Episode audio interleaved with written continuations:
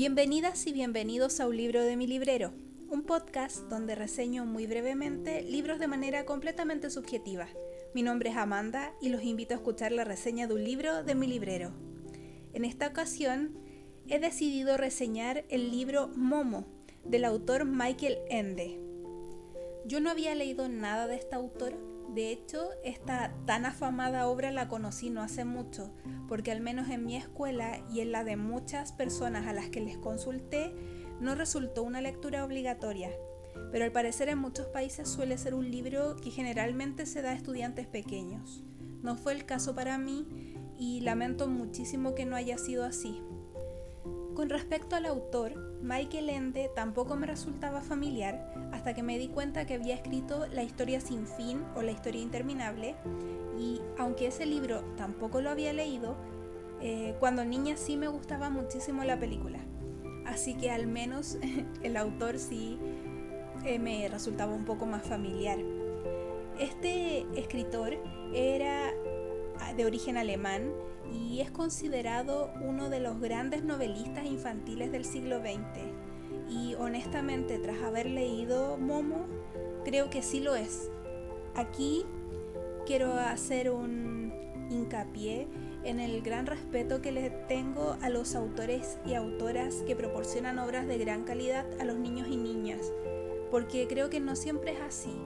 Quizás porque es más fácil comercializar obras para niños, incluso en, las lecturas obligatorias que se dan en los colegios, se suele vender más fácil este tipo de libros, pero cuando un autor logra realizar una obra de gran calidad y con un mensaje tan profundo, realmente aprecio y admiro muchísimo a estos autores y creadores. Los considero un poco más allá, creo que realmente son artistas. En cuanto a la edición, yo leí la de Editorial Alfaguara, que tiene alrededor de 300 páginas. Y este detalle me llamó mucho la atención porque me parece un libro extenso para estar enfocado en niños.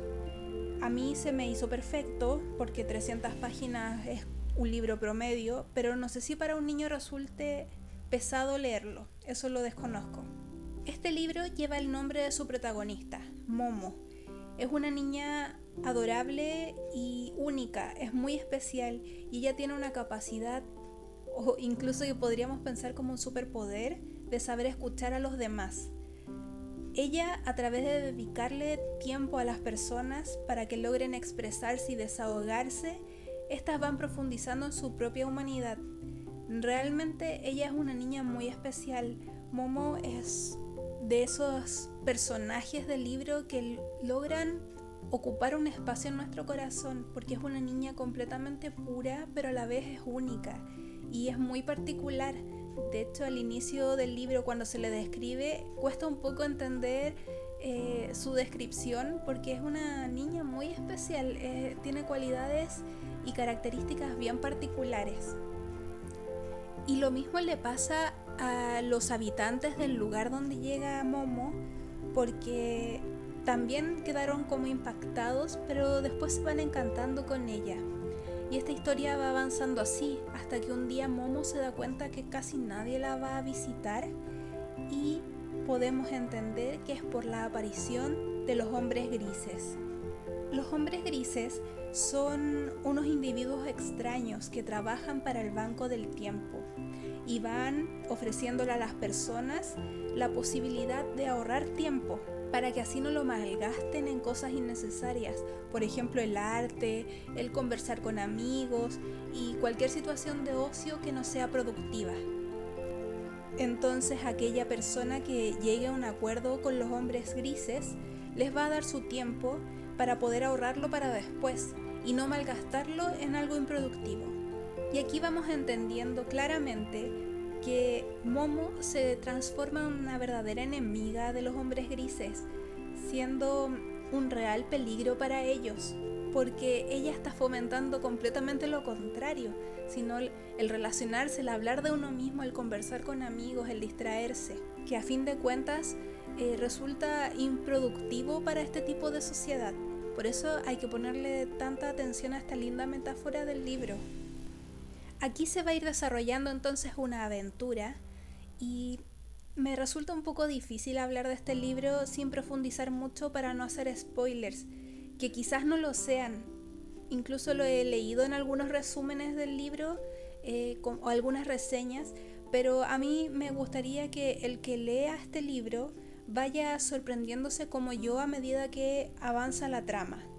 Porque sin duda esta es una historia que nos habla fuerte y claro del consumismo y de cómo los adultos tomamos decisiones en base a la productividad, dejando de lado la comunicación con los otros, la sociabilidad e incluso el ocio. Y creo que como adultos ir descubriendo este mensaje en el libro nos viene muy bien y por lo tanto no quisiera ahondar mucho más allá.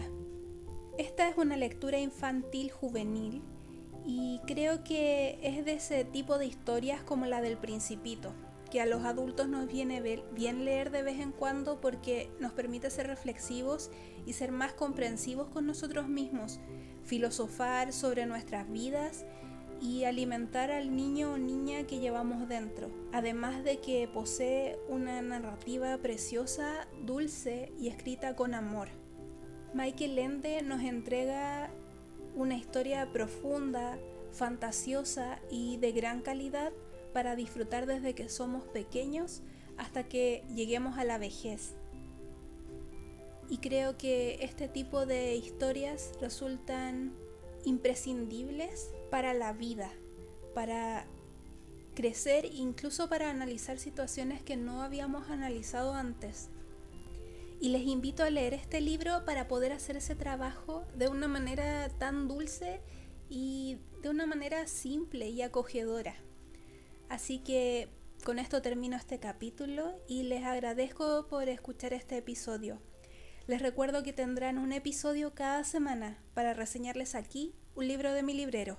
Hasta la próxima.